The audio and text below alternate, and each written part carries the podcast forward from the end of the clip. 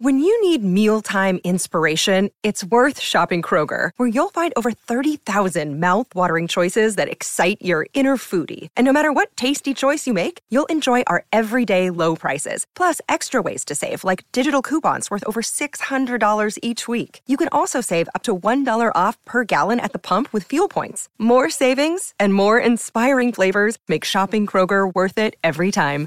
Kroger, fresh for everyone. Fuel restrictions apply.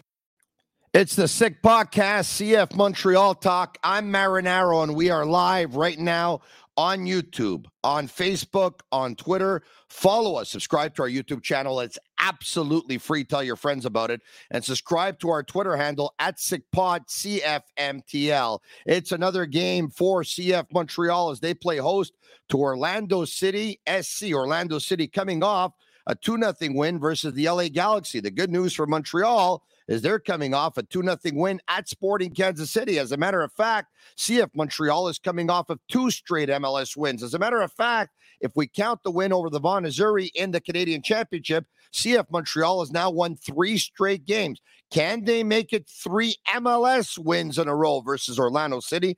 We'll talk about it coming up as well. It promises to be a special night in Montreal tomorrow night on Saturday night because they're going to honor one of their players, a blast from the past, Patrice Bernier. Joining us coming up, my partner in crime. Sometimes it hurts to be associated to this guy, but he's probably saying the same thing about me. But he is a good guy. Believe me when I tell you that. Jeremy Filosa coming up. Turn up your volume. Because you're about to listen to The Sick Podcast. Sick Podcast. CF Montreal Talk. Here's the chance. Here's the chance. They've got the goal. Absolutely incredible. Cameron Porter delivers the goal to send Montreal Impact into the CONCACAF Champions League semi-final. The sickest CF Montreal podcast. It's gonna be sick. Sick, sick, sick. All right, I believe this is the second time that we've decided to go live with uh, the Sick Podcast CF Montreal Talk. And joining me right now, Jeremy Filosa. What's going on? How's it going? I like live, man. It gets yeah. me riled up. I'm ready. Yeah, yeah, yeah. I like live too. I like talking uh, soccer, of course, and then talking CF Montreal. And you see the way I uh, I talked about you too. I said my partner in crime. Sometimes he gets me in a little bit of trouble, but uh, he is a good guy. Believe you me. It's You're- like it's like uh, wrestling in the old days. You know, sometimes uh, you know you got a tag team partner, but every once yeah. in a while you feel like uh, shellacking him one, you know? Yeah, yeah, no, no, I understand that. You know, I, I, I almost sometimes with you, Jeremy, because uh, you could, you could be controversial. And by the way, so can I. Not controversial. You say what you think. You say how you feel. You talk about it, and then sometimes, uh, you know, uh, it bothers some people, right? And then because, uh, you know, you're you. You're my co-host here on the Sick Podcast CF Montreal Talk for most of the time I'm uh, I'm almost guilty by association at times, right? I feel like uh, I feel like uh, Michael in The Godfather. You know, just when I thought I was out, they, they pulled me back in. All right, okay. Um, there, look, we can be totally transparent here. There haven't been a ton of developments uh, at practice this week. Uh, there have been some injured players who came back. Some came back, some didn't. Uh, but uh, Hernan Losada says once again, the injured players do not expect to see them tomorrow night. Yeah. So listen, I mean, he wasn't that clear, but from the information we're getting, that's exactly what's going to happen. Uh, the only thing he did confirm is Pantemis is not ready yet, and and, and this is a little bit worrisome, uh, Tony. I'm going to tell you why. It's because of the stretch of games that's coming up now. It's going to be five games in 15 days. I think they're going to play every three days. So you you would have liked to have seen in tomorrow night's game, you know, a few of those players come back. May it be Miljevic, may it be Quioto, may it be Pantemis. You know, if you can get Miljevic in there for 10, 15 minutes, 20 minutes, Quioto, same thing, then you're going into that game on Wednesday in Toronto knowing that you have a few other weapons, a few other options. Now you might have to go into that game in Toronto with these guys maybe being dressed for the first time in a long time and that's not reassuring in a big game that you're going to want to win in Canadian Championship in the middle of the week. So it's a little bit unfortunate that uh, we still have to be patient with some of those guys. Still got to be patient with some of those guys. At the same time, once again, um, I saw something earlier this morning, and I believe it was uh, Giuseppe Campanelli that tweeted out that the latest player availability report remains at seven injured players. You just talked about Pantemis, who's the goalkeeper, of course. Kwizera, uh, and Pantemis is uh, is a shoulder. Kwizera is a hamstring. Lappalainen is his left leg. Vilsaint is his right leg. Piette is the adductor. Toye is the knee. Quioto is the right leg. You know, it's uh, it's uh, it's uh, in terms of Vilsaint. I mean, uh, you, you I um, I heard what happened, but yeah. uh, it's now several weeks out with a right leg injury. As a matter of fact, he got uh, he got kicked in the leg in training. Um, by one of the younger players who was actually called up, and um, it's it's it's quite a bit of time now. Yeah, it's uh, it, has been a while for some of these guys, and the thing is, we have no news on Vilsaint. That's the worst part. I mean, we know Miljevic is training, we know that Quioto's training, we know these guys are close, but for Vilsaint, it's like he was dressed for a few games at the beginning of the year, didn't get any minutes, then just disappeared. We haven't seen him since. Hopefully, you know, slowly but surely, he starts coming back because you're going to need all these bodies. Yeah. Uh, there are going to be so many games. And then don't forget, after this sequence of games where you're going to be playing, you know, every three days, don't forget that the the um, the Nations League will be starting sometime in mid June. You'll have the Gold Cup in the summer, uh, uh, the the Nations League or uh, Leagues Cup uh, coming up after that. So there are going to be so many games that you're going to need all these bodies. Yeah, and you know, like it's like the stock market. You know, the injured list is like the stock market. You think you know your uh, your your list is going to get short by the next week, but then somebody else gets injured. So you know we're just crossing our fingers and hoping that they can keep this stretch of wins alive until yeah. some of these big pieces come back. Well, I'm going to tell you this: uh, his injury, it's somewhat of a blessing. Let me explain. Uh, yes, I totally understand your point, and yes, everyone would like to see him play his first minutes with the club. Um, at least I would uh, and I'm sure he does too. Uh, but at the same time, here's a player that, once again, uh, of course, you know, I've I've been saying this. I've known him ever since he was like nine years old. Uh, he was always fairly tall, very lanky, skinny. Uh, and uh, over the last couple of years, but now especially with this time uh, time away and not playing, you have a chance to work on your body. And I saw a, a picture of him somewhere on social media a couple of days ago, and he he really got thick, which will make him more ready for this league. This league yeah. is it's a different league, it's a different it's animal. physical league. We know that it's more of a physical league. It's more of an athletic league, not quite uh, like uh, like England or Germany yet, but more so than some other leagues in the world. And so the blessing in disguise is that when you're not playing, you spend more time in the gym, you spend more time with the weights and all that stuff. And I'm sure that based on the pictures that I saw, it looks like he's uh, he's uh, he's um, he's filling out, which is a good thing for him.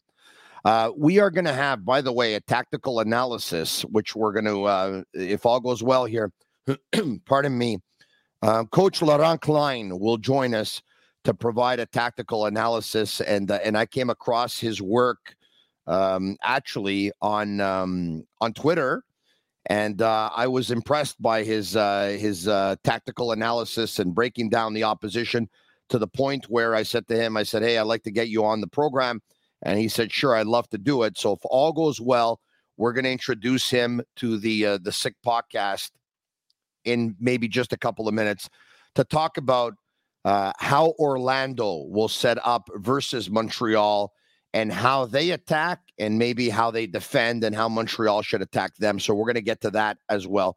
We're, of course, going to talk about Patrice Bernier. We're going to do that later on in the program as well, as he is going to be the um, the latest inductee into CF Montreal slash Montreal Impacts Wall of Fame. Uh, Jeremy, once again, though, before we do, a rather quiet week at practice. Yeah. Yeah, quiet week at practice. I mean, uh, you know, Losada obviously doesn't want a lot of information to leak. You know, I wouldn't be surprised if maybe one or two of the injured players surprisingly end up in the 20 man uh, lineup uh, this week. He doesn't give a lot of information out. There are a lot of practices that prefer to do behind closed doors. Uh, so yeah, I mean, the talk this week has been a lot about Choinière and the fact that you know he's been dominating. He's been on the All Star team for two straight weeks. You know, Losada talked about the fact yesterday that it's clear that you know Choinière's dominance on the field right now is directly linked to the fact that he's playing his own position, position number eight. This is the position that he was brought up in. And you know, all this talk about yes. Swiss Army knife and blah, blah, blah, blah, blah. That's all good when you're a young player and you don't have a fixed position because there are other guys occupying those those seats. But at this point in time, Tony, I think we should be done with that. I mean, unless you're in a really tough spot where you're missing players at a certain position, correct? just need somebody to fill a hole for one week. Fine. Otherwise, don't touch anymore. Don't Jeremy, touch. a Swiss Army knife comes into play in three different scenarios. Number one, you have many injuries on your team. So you're going to need to take a guy who's comfortable playing several positions and probably have to play him at another position if a player is hurt at that other position. All right. Number two, a Swiss Army knife is valuable and useful if your team isn't very good and you're not very deep. And number three, a Swiss Army knife, may, maybe if you have many games in a short amount of time, uh, and uh, because you have to uh, recuperate some players and maybe give them a breather at a certain position, maybe you take a player and you move them around. Because they have been able to add depth to this roster for several reasons. One, by adding Bryce Duke. Two, by adding Ariel Lassiter. Three, by bringing back Gabriele Corbo.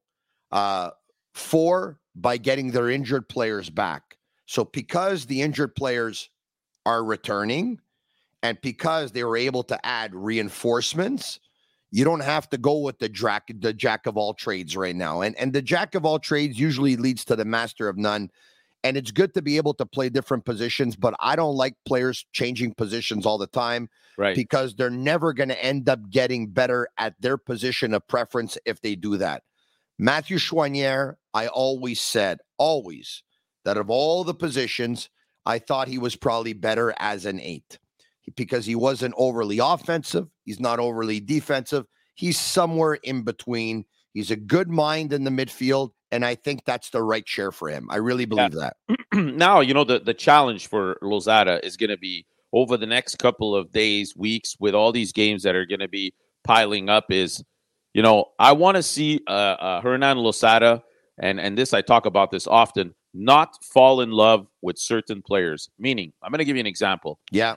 Let's say Pierre is ready to come back uh, in uh, 10 days. Okay. Yeah. Um, I want to see that rotation. I want to see Wanyama come out every once in a while. I want to see Piette go in. I even want to see Choinière get a little break every once in a while because in this league, and you it cannot be uh, specified often enough. Okay, it's not how you start; it's how you finish. And if you want to have energy in the tank uh, at the end of the year, you have to make those rotations. Uh, it, it's it's extremely important at the beginning of the year not to fall in love with certain players and say, I'm playing this guy every three days, no matter what, mm-hmm. because these guys are going to end up with nothing left in the tank at the end of the year. So this next stretch is going to be very important. I thought Wilfred Nancy did an outstanding job last year rotating and basically giving everybody the confidence and saying, you got to be ready to play every three days or every seven days because you're going to be in there and we're going to count on you. And they always pulled out one or two or three players out of the lineup, replaced them by other guys, and most of the time it's still stuck. And that's super, super important. I want to see what they're going to do with that. All right. Speaking of playing, how is Orlando City going to play? How do they play? What is their formation? How will they attack CF Montreal? And uh, how should CF Montreal attack them? It's now time for tactical analysis with coach Laurent Klein. Laurent, good morning. Good morning, gentlemen. How are we? Very, very well. How are you? Welcome to the Sick Podcast CF Montreal Talk. I see the board all set up. All right.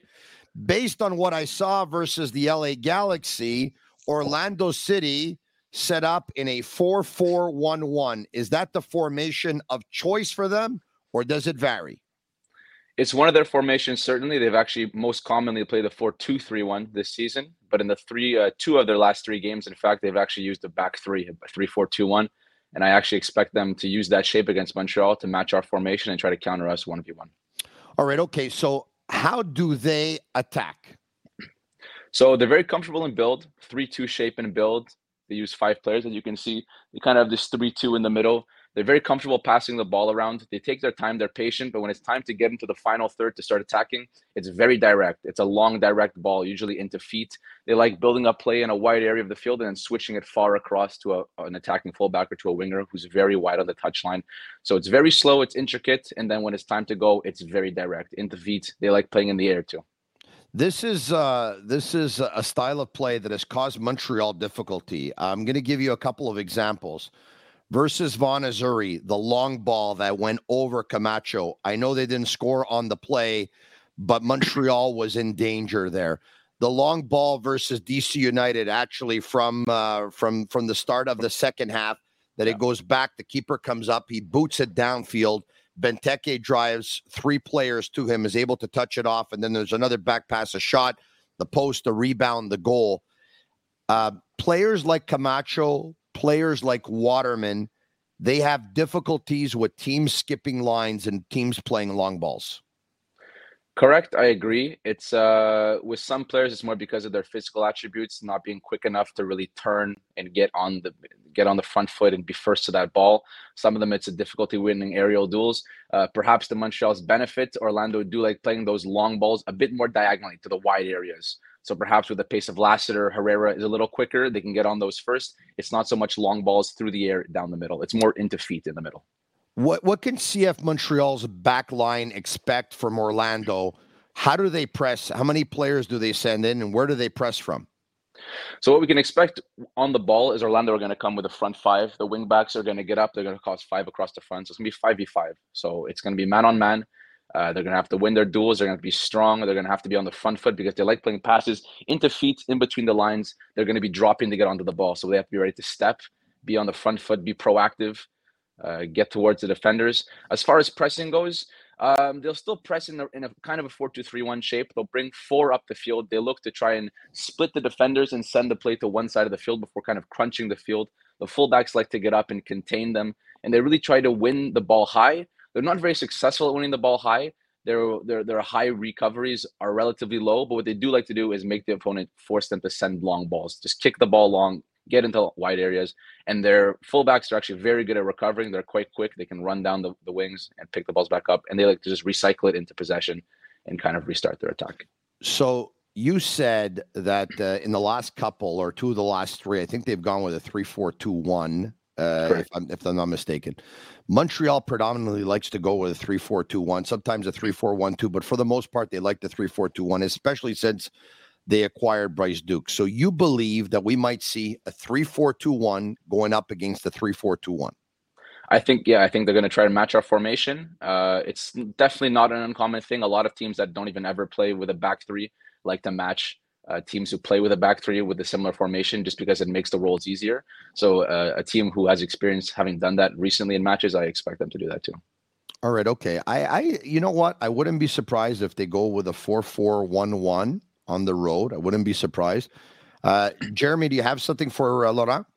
Yeah, well, I mean, the, the question that I have is, you know, we saw last week for the first time on Montreal side that they were starting to get you know, a, a, little bit more activated on the wings. You know, we saw Herrera contributing, Lassiter also putting balls in the box, uh, which is something that they were not doing with regularity before that. So, uh, explain to us a little bit, uh, you know, how that may uh, help them this week against uh, against Orlando, especially that it seems like they're going to pack up the middle of the box there in front of their goalie.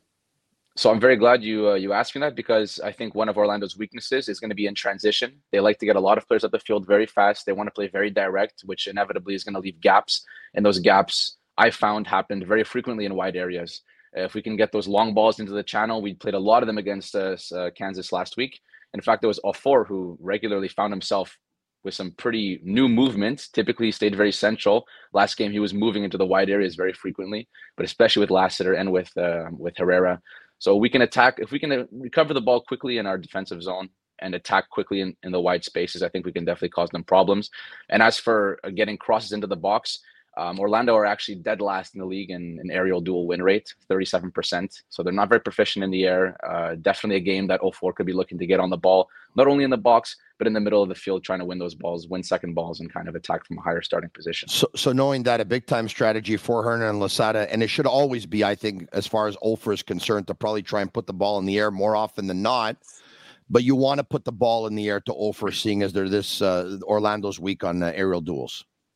Exactly. We know Offor his biggest strength is probably his physicality, his ability to get up there and win those aerial duels. He's working on his technicality. It's getting better. I see the intent, but if you want to use him in the way he's most efficient, definitely put the ball in the air and he'll bring it down for you.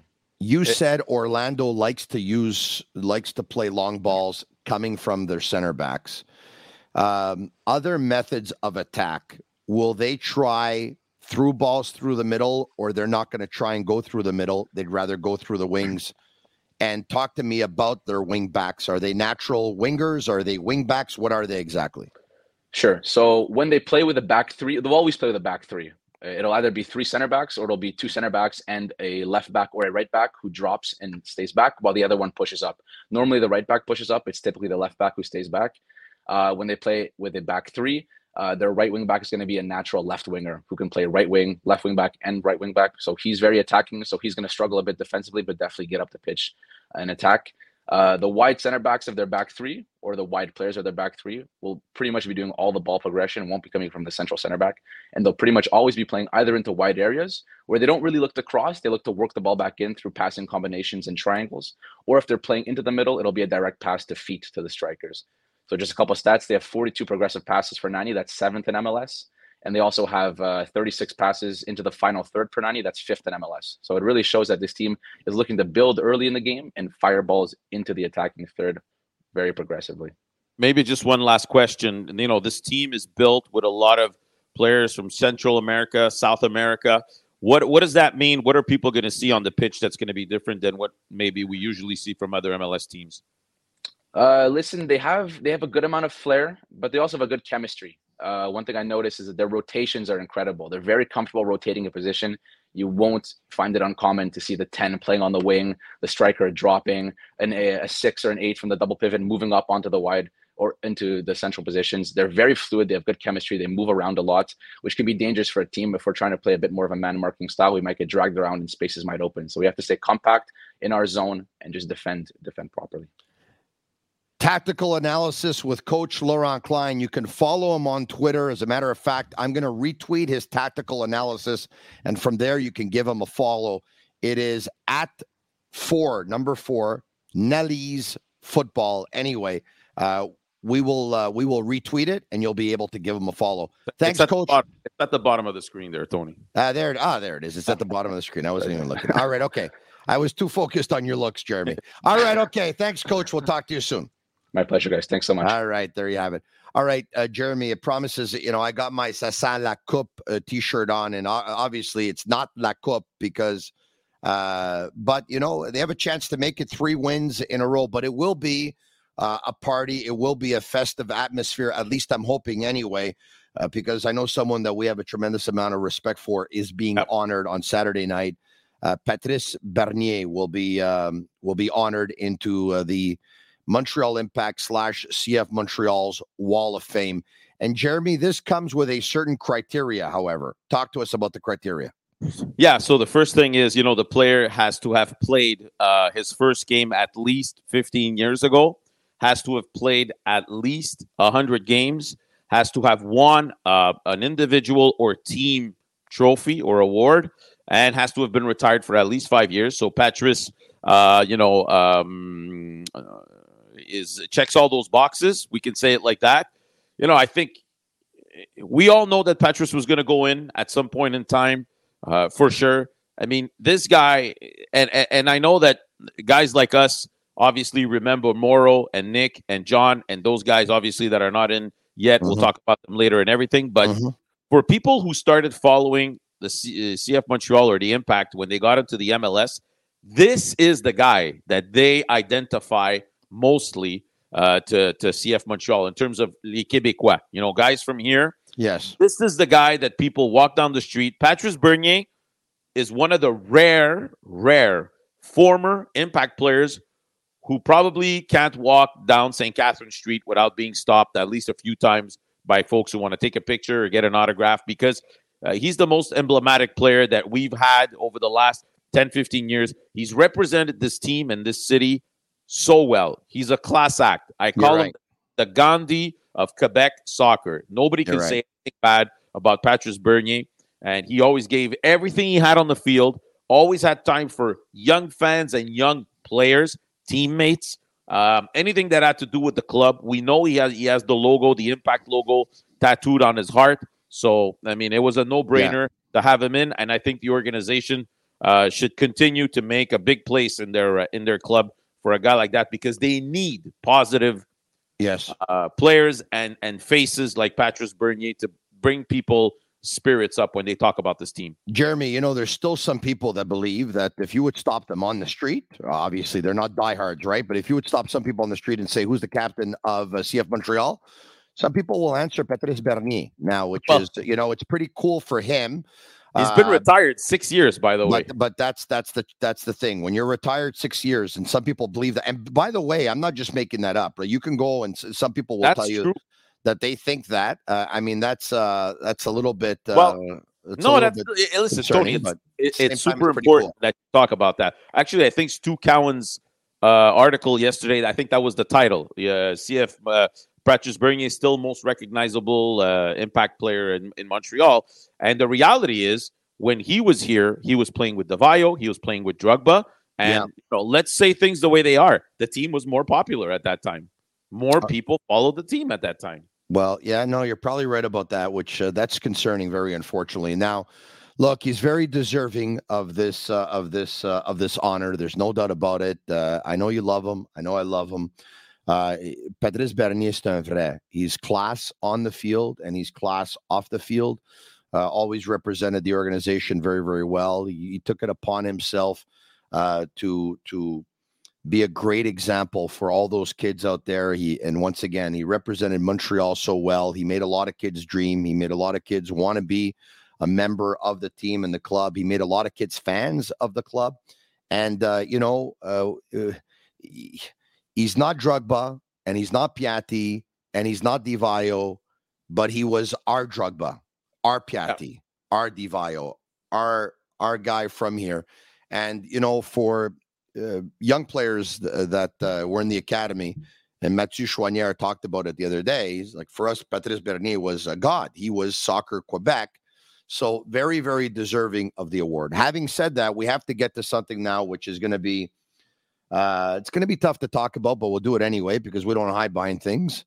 Uh, and I, I don't want this in any way, shape, or form to take away from Patrice, but there are others, obviously, who are worthy of this honor as well. And if we go by chronological order, if we go by the pecking order, if we go by players who have waited, and, and, and by the way, it doesn't always work out this way in sports that you go back to the player that retired a longer time ago and retire their jersey first, even though this is not a jersey retirement, right? It's being honored on the wall of fame. Okay. Right. There are a couple of players, obviously, uh, equally worthy of this honor. Yeah, definitely. I mean, you know, I, I agree with you that sometimes in some organizations, some players get their numbers retired before others. And, you know, sometimes if you have guys of the past that are sort of on the bubble, I can understand that. But we do have players that are not on the bubble. They're in the bubble. They are the bubble. You know, I I, I think of two guys specifically like Nick DeSantis and John Limniatis who have all the criterias, also check all the boxes, and you know are deserving. Uh, I, I don't believe in making people wait for nothing. I don't know why we would do that. I'm a little bit, you know, I'm I'm a little bit sad that you know Patrice goes in and uh, in the city we we're not having the discussion. I'm opening radio stations. I'm not hearing the discussion. Who else is worthy? Why isn't this guy in? Should we retire this guy or this other guy? Nobody's talking about it. It's unfortunate, Tony. I mean, if this was a Canadiens player, let's say Price was going in, we talk about Carey Price, and we talk about other guys that we also think are deserving and should be up there. And when's their turn? We're not yeah, having. but, but, but Jeremy, we have to understand something, right? We can never compare the amount of hockey talk that you get in this city or in this province. okay, okay, but okay, why? compared Okay, but but, but hold on a second. but the I- talk I is tot- I zero tot- right now. Yes, The but, talk is yeah, zero. But this is why you and I have been upset for many, many, many years. And we tell the people that we have to tell that the marketing is not what it should be. The talk of the team is not what it should be. And yes, we point fingers at the media. You do your part and more than your part. I do my little part. There are a few others that do their little part, but there's not enough of them. There's not and enough. at the same time, the same time, the team has to look at themselves in the mirror that some of it is on them. It's a team that has not been the most ambitious club in the world. Not this year anyway. Last year, they had a great season when they had a chance to add a player to go for a championship. They chose not to. For the previous, what was it, four or five seasons before that, it was not a playoff team. So that stuff, it doesn't bode well in this city, right? And and so less and less people want to talk about it. And you know, we, we talked about when they had stars and when they had a star or two, more people talked about the team than they are now. Yeah. They want to build a collective by all means. I That's their choice, but this team has been around for 30 years for crying out loud. I mean, bad. the, the people that are working the media, they know this team has been there. This discussion should be had. It should be a hot topic right now. But Jeremy, who in the media cares about the Montreal Impact slash CF Montreal? Let's But if the you don't, but if, but, but, but But Tony, who cares about them? Tony, if you don't care about the teams and the athletes in your city, go do something else. Go do something else.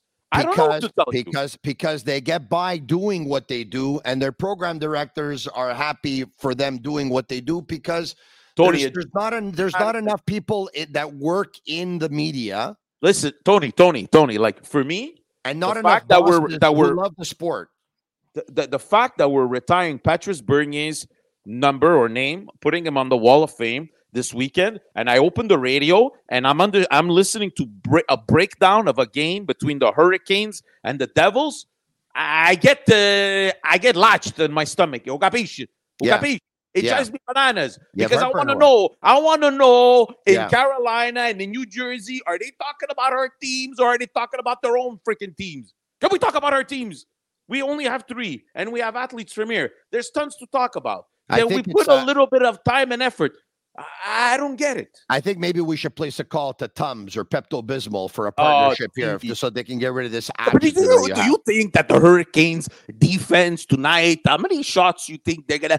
Ma me frega me? I, Whoa, I don't get it, whoa, whoa, whoa, whoa, whoa, whoa, whoa. Tony. I don't get it. No, I don't listen, get it. listen. We're the only city in North America that gives all this time to cities at clubs in other cities at the other end of the continent that couldn't give two craps about us, but we we we, we got to talk about their teams. Look, instead of talking every lis- listen, Jeremy. Everyone has a different philosophy of the way But they do media. Okay, now my philosophy was my philosophy was is, and I, you know, when I was working radio, I made my show a forum for Montrealers and for fans of Montreal sports teams and or athletes and or athletes from La Province du Québec. That's the way I did my show. So, did I talk NHL every now and then? Yes. Did I talk Champions League every now and then? Yes. Did I talk a little bit of this every now and then? Yes. Basketball? Yes. But it was always with the Montreal Canadiens at the forefront, CF Montreal after, the Montreal Alouettes, boxing in this city, boxing in this province, athletes from this city, athletes from this province, and that's the way I did my show. Others, they choose to break down how Carolina's fourth line is going to go up against New Jersey's fourth I- line. I- I don't get That's- it. That's their prerogative, right? Everyone has their own style, and But how do we win with that? I respect I know. Unfortunately, we I are not. know. We're not I a big wanna sports city, right? So we need to we need to show our sports teams love, and sometimes that love has to be just talking about them. Okay, That's it. okay, but i- i- i- let's say you open your radio in Winnipeg, okay, in the summer. Are they talking about the Blue Bombers or are they talking about uh, the Ravens? You understand what I'm saying? It's like they take care of their own teams. Go to Quebec City, open the radio. They're talking about their own teams. They're talking about the Rouge et Or. They're talking about the Capitale. That's who they give their time to. And it's normal. Those are their teams. And I don't understand how we win doing sports radio and sports media here talking about clubs in other cities that at the end of the day can't make us any money. I can't make money talking about the Hurricanes and the Devils. The only way I can make money is if I can make the teams Wow. here Well, popular the and people interested in Jeremy. them, and then my ratings possibly go up and I make a bit of money. I don't know. Jeremy, the thinking that some have is that they, they talk about soccer or they talk about the local team or they talk about football or they talk about the local team here.